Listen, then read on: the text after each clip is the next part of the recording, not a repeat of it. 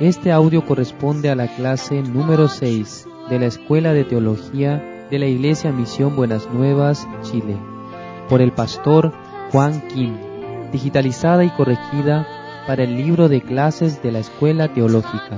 Lee a continuación Evangelista Christopher Muñoz.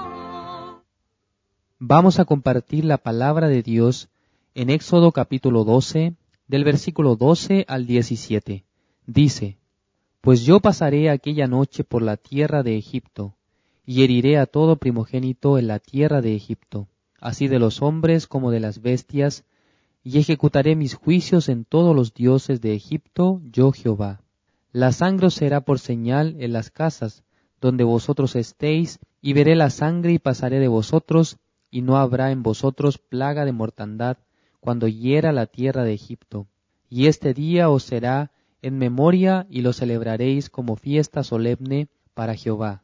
Durante vuestras generaciones, por estatuto perpetuo, lo celebraréis. Siete días comerán panes sin levadura, y así el primer día haréis que no haya levadura en vuestras casas porque cualquiera que comiere leudado desde el primer día hasta el séptimo será cortado de Israel.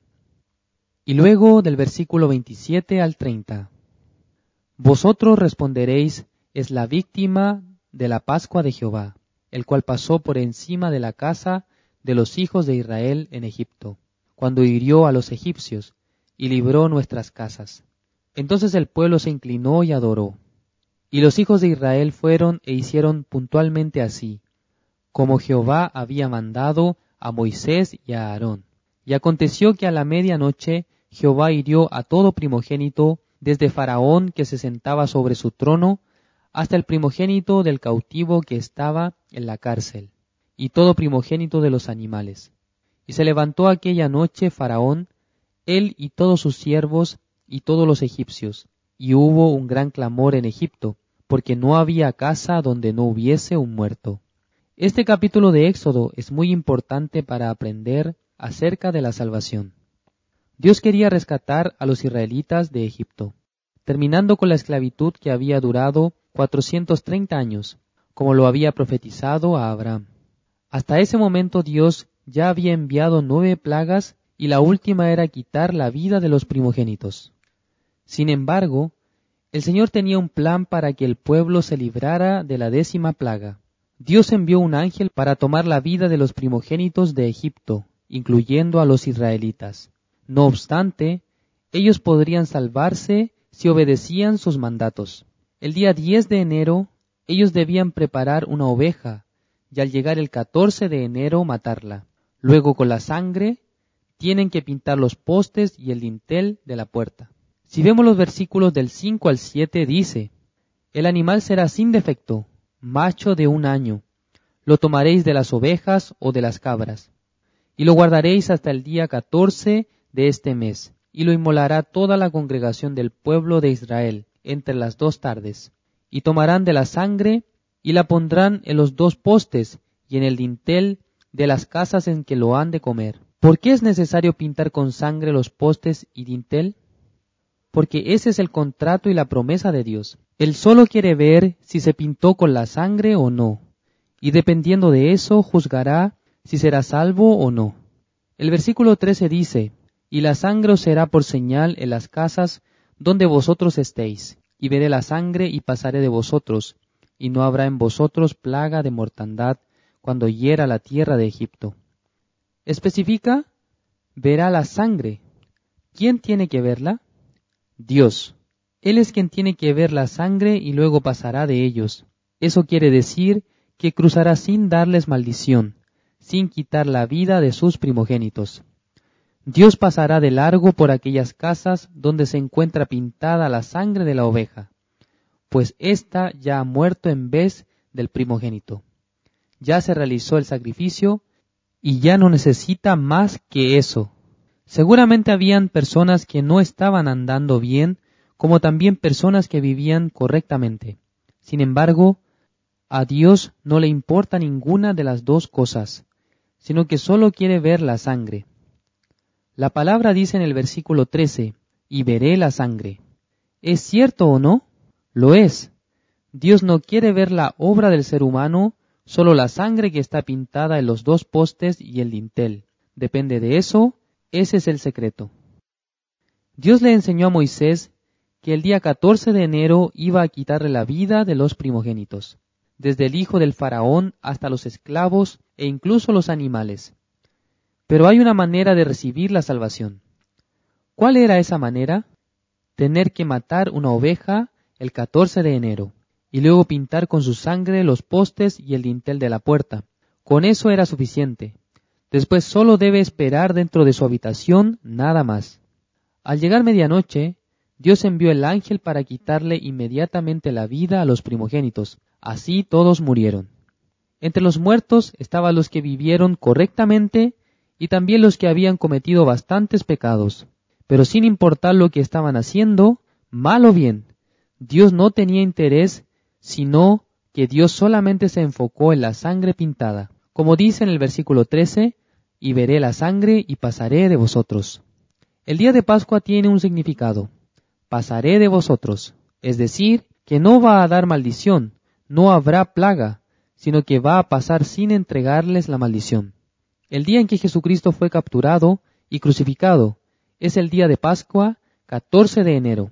En el calendario de Judá, así es que Dios quería enseñar claramente sobre la salvación.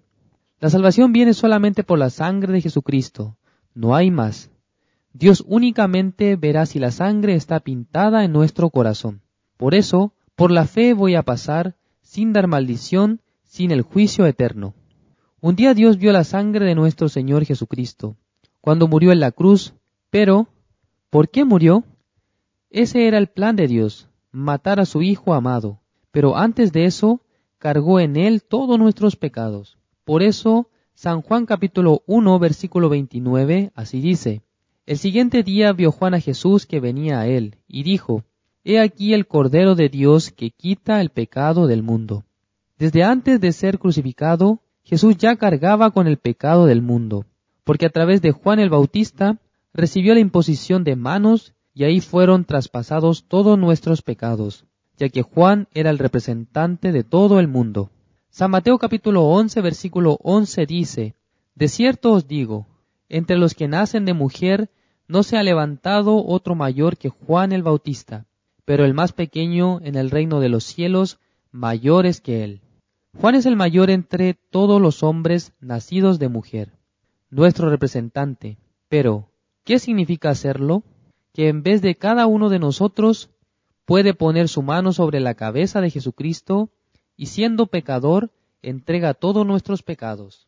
Según como dice en San Juan capítulo 1, el versículo 29, ¿quién puede quitar nuestros pecados? Jesucristo. Nosotros podemos comparar la palabra de Dios por medio del libro de Isaías capítulo 53, el versículo 6 que dice, Todos nosotros nos descarriamos como ovejas, cada cual se apartó por su camino, mas Jehová cargó en él el pecado de todos nosotros. Así la Biblia nos muestra que Jesucristo es el sacrificio de Dios, y como tal, sí o sí, tiene que recibir la imposición de manos para trasladar todos nuestros pecados. Por eso Dios envió a su mensajero Juan el Bautista, quien era mayor que todos nosotros. Por ejemplo, en 1950 hubo una guerra donde Corea del Norte conquistó a Corea del Sur, y entre las organizaciones como la ONU apoyaron a Corea del Sur, por lo que la mayoría de los soldados eran de Estados Unidos. Por eso hicieron retroceder a Corea del Norte. De esa manera casi estaba terminando la guerra. Pero China envió muchísimos soldados, y Corea del Sur perdió terreno nuevamente y quedó como en la actualidad. Por eso, Corea tiene una frontera en medio, dividiendo norte y sur. Debido a esto, durante muchos años hubo enemistad entre Corea del Sur y China. Pero aún pasando el tiempo, ambos firmaron un convenio de amistad. Entonces los líderes de cada país firmaron como representantes de su nación, sin necesidad de que cada habitante tuviera que hacerlo ni que cada vez que naciera uno se hiciera un nuevo acuerdo. Pensemos, ¿cuántos habitantes hay en China? Imaginen, si cada uno tuviese que firmar, hasta ahora no habrían terminado. pues cada día hay nuevos habitantes naciendo y desarrollándose. Por eso es necesario un representante. Así, una sola firma es equivalente a todo un pueblo. Podemos comparar este ejemplo con el representante que menciona la Biblia, Juan el Bautista. Jesús nació como el Cordero de Dios, que no tenía pecado. Pero al cumplir treinta años, se encontró con Juan el Bautista, quien era descendiente del sacerdote Aarón. Por lo tanto, él podía ser un sumo sacerdote, pues su padre era el sacerdote Zacarías y su madre era Elizabeth. Siendo sacerdote, debió haber estado en el templo de Jerusalén. Tenía que quedarse ahí para servir al Señor y hacer sacrificios, pero él se encontraba gritando, arrepentíos en el desierto, y dándoles bautismo, porque según la palabra de Dios, Juan el Bautista era mensajero de Dios para dar testimonio acerca de nuestro Señor Jesucristo. San Juan capítulo 1 dice que a través de su testimonio mucha gente creyó en Jesucristo, cuando dijo, He aquí el Cordero de Dios, que quita el pecado del mundo. Y comparado con Isaías capítulo 53, sabemos que Jehová cargó en él el pecado de todos nosotros. Dios tiene poder para encargar todos nuestros pecados en el cuerpo de Jesucristo, haciéndolo responsable de los mismos. Por eso nosotros podemos decir que Jesucristo es el Salvador, ya que tiene el poder para cargar el pecado del mundo. Entonces, ¿ya se trasladó todo el pecado del mundo o no? Sí, no solamente el pecado original, sino también todas nuestras transgresiones. En San Juan capítulo 19, versículo 30 dice, Cuando Jesús hubo tomado el vinagre, dijo, Consumado es, que ya se cumplió el proyecto del Salvador. Y habiendo inclinado la cabeza, entregó el Espíritu. ¿Qué significa consumado es? Que ya se cumplió el proyecto del Salvador. Entonces, ¿qué fue lo que hizo? Podemos encontrar la respuesta en Hebreos capítulo 9, versículo 11. Dice, Pero estando ya presente Cristo, sumo sacerdote de los bienes venideros, por el más amplio y más perfecto tabernáculo, no hecho de manos, es decir, no de esta creación. Primero debemos saber que hay dos tipos de tabernáculos de reunión. Uno es el tabernáculo de reunión terrenal, que se construyó por medio de Moisés, y el otro es el tabernáculo de reunión celestial que creó Dios en el cielo, para limpiar el pecado del mundo a través de su Hijo amado. Ese es el proyecto del Salvador y Dios. Por lo tanto, ¿qué hizo Jesucristo exactamente? El versículo 12 dice, y no por sangre de machos cabríos ni de becerros, sino por su propia sangre entró una vez para siempre en el lugar santísimo, habiendo obtenido eterna redención. Esta palabra es muy importante para nuestra vida. Dice, una sola vez para siempre. Explicando sobre la validez en el tiempo de la obra de Jesucristo, ¿Qué quiere decir esto? En el reino de Dios no existe el tiempo cronológico como el nuestro, ni pasado, ni presente, ni futuro, sino solo el tiempo eterno. Por ello, cuando Jesucristo entró al lugar santísimo del tabernáculo de reunión celestial y se encontró con el arca del pacto de Jehová, y sobre su tapa el propiciatorio, roció siete veces con su propia sangre, y con eso se cumple la eterna redención. Al igual que en el día de la Pascua, donde todos los israelitas confiaron en la palabra de Dios, que los iba a salvar por medio de la promesa. Y veré la sangre y pasaré de vosotros. El Señor quería ver la sangre de su Hijo amado, que ya fue salpicada siete veces sobre el propiciatorio. Viéndola, Dios confirmó que Jesucristo pagó el pecado del mundo una sola vez para siempre por medio de su sacrificio.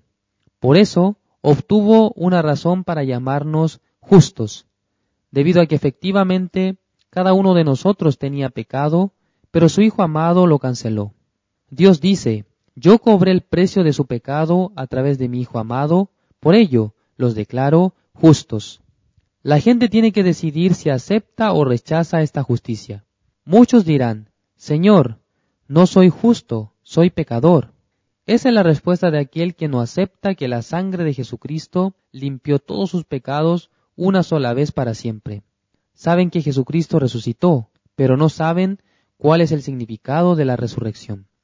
Veamos Romanos capítulo 4 del versículo 23 al 25, que dice, Y no solamente con respecto a él se escribió que le fue contada, sino también con respecto a nosotros, a quienes ha de ser contada, esto es, a los que creemos en el que levantó de los muertos a Jesús, Señor nuestro, el cual fue entregado por nuestras transgresiones y resucitado para nuestra justificación, el cual fue entregado. Se refiere a nuestro Señor Jesucristo, que fue entregado por nuestras transgresiones. Pero sabemos realmente, ¿qué son nuestras transgresiones? Son todas aquellas fallas en las que incurrimos diariamente. Entonces, no es que solamente fue lavado el pecado original de Adán, sino también todas nuestras transgresiones. Para eso fue entregado a la muerte y resucitó, como dice la palabra, y resucitado para nuestra justificación. Esto quiere decir que recibimos la justicia de Dios y debido a eso somos justos delante de Él. El Señor muestra claramente el camino a la salvación con la promesa, y veré la sangre y pasaré de vosotros. Al principio la sangre pintada en los pilares y el dintel. Luego, diciendo, veré sus corazones si es que están pintados con la sangre de mi Hijo amado. Si es así, serán limpios una sola vez para siempre, siendo justificados, santificados y perfectos. Si creemos esto, nuestra fe será contada como justicia, así como con Abraham cuando Dios lo llamó justo, él creyó en esa palabra y le fue contada por justicia. Él nació como pecador, pero un día obtuvo la justicia de Dios. Por eso, desde ese momento fue justo. ¿Quién puede ser justo? ¿El que cumple los diez mandamientos? No, solo será justo quien cree en la sangre de Jesucristo que limpió todos los pecados. En Hebreos capítulo 10 versículo 10 dice, en esa voluntad somos santificados mediante la ofrenda del cuerpo de Jesucristo, hecha una vez para siempre. Nos muestra cómo somos santificados. Si vemos Primera de Corintios capítulo 1 versículo 1 y 2 dice, Pablo, llamado a ser apóstol de Jesucristo, por la voluntad de Dios, y el hermano Sóstenes, a la iglesia de Dios que está en Corinto, a los santificados en Cristo Jesús, llamados a ser santos con todos los que en cualquier lugar invocan el nombre de nuestro Señor Jesucristo, Señor de ellos y nuestro. El apóstol Pablo se refirió a los hermanos de la iglesia de Corinto como santificados, llamados a ser santos por la sangre de Jesucristo. Esto indica un grupo de santos, la iglesia, ya que ésta no es un edificio, sino que se forma por los que fueron santificados por la sangre de Jesucristo, siendo santos llamados santos, según la palabra de Dios. Lamentablemente en la actualidad, si se utiliza esa manera de referirnos a los justos, la gente piensa que es extraño. No, no somos santificados, somos pecadores. Eso es lo que la mayoría cree. Sin embargo, ¿cuál es la verdad? ¿Qué dice la Biblia? ¿Somos justificados o pecadores? La verdad es que somos justos y santos mediante la ofrenda de nuestro Señor Jesucristo. Como dice la palabra, siendo santificados, llamados a ser santos. Eso es la iglesia de Dios, no un edificio sino la reunión de los justos. Eso es lo correcto bíblicamente, ¿cierto? Repito, llamados a ser santos con todos los que en cualquier lugar invocan el nombre de nuestro Señor Jesucristo, Señor de ellos y nuestro. Amén. Para terminar, veamos Romanos capítulo 3, versículo 21. Pero ahora, aparte de la ley, se ha manifestado la justicia de Dios, testificada por la ley y por los profetas. Aquí dice, aparte de la ley. Esto quiere decir que hay quienes que por medio del cumplimiento de los diez mandamientos y la ley, creen que pueden ser justos por su propia justicia, por su obra. Pero según el versículo 20, que dice, ya que por las obras de la ley ningún ser humano será justificado delante de él, porque por medio de la ley es el conocimiento del pecado. Es algo imposible, pues la palabra es clara al explicar que ninguna persona puede ser justificado y santificado por las obras de la ley ante la presencia de Dios, porque Él no va a considerar nunca nuestra obra. Volvamos al versículo 21. Pero ahora, aparte de la ley, se ha manifestado la justicia de Dios, testificada por la ley y por los profetas. Habla sobre la justicia de Dios. Entonces, ¿de dónde viene la justicia de Dios? De la obra de Jesucristo. El versículo 22 dice, la justicia de Dios por medio de la fe en Jesucristo, para todos los que creen en Él, porque no hay diferencia, ya sea Abraham, el rey David, Daniel, Jeremías, el apóstol Pablo o los discípulos, no hay ninguna diferencia para ser salvos y justificados. El versículo 23 dice así, por cuanto todos pecaron y están destituidos de la gloria de Dios. Esa es la obra del ser humano. Todos los hombres del mundo destruyeron la gloria de Dios por su pecado. Esa es nuestra verdadera maldad. Nuestra posición original es ser un destituido de la gloria de Dios. Sin embargo, no termina así. El versículo 24 dice, siendo justificados gratuitamente por su gracia, mediante la redención que es en Cristo Jesús. Está mencionando exactamente siendo justificados, pero preguntando, ¿usted es pecador? Muchos responderán, sí, soy pecador. ¿Tiene eso sentido? Siendo justificado y santificado, llamado santo parte de la iglesia, siendo un verdadero salvo, insiste en que es pecador. Aunque cree en Jesucristo, la justicia de Dios no llega a su corazón. Ese es el problema. Por eso tenemos que poner atención en la obra de Jesucristo, de donde proviene la justicia de Dios, por medio de la cual, una sola vez para siempre, hemos obtenido eterna redención. Veamos, Romanos capítulo 5, el versículo 19. Porque así como por la desobediencia de un hombre, los muchos fueron constituidos pecadores, así también por la obediencia de uno, los muchos serán constituidos justos. Dice que por la desobediencia de uno fuimos pecadores, y por la obediencia de uno fuimos constituidos justos.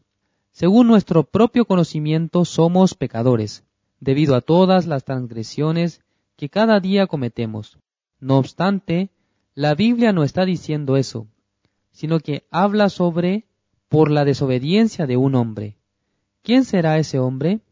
Es Adán, quien comió del fruto de la ciencia del bien y del mal, y automáticamente nos transformó en pecadores y fuimos condenados a causa de su desobediencia. Así también, es decir, de la misma manera por la obediencia de uno, ¿Quién es ese uno? Jesucristo. Fuimos constituidos justos.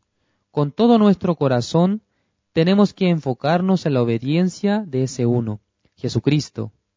Él obedeció aunque lloró amargamente en el monte Getsemaní, antes de ser crucificado, diciendo, Padre, si quieres, pasa de mí esta copa.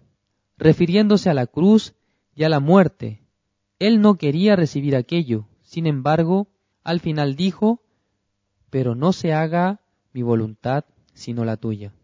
Jesucristo obedeció. Es por eso que en esa voluntad somos santificados. No es nuestra voluntad sino la voluntad de Dios en Jesucristo que cargó el pecado del mundo.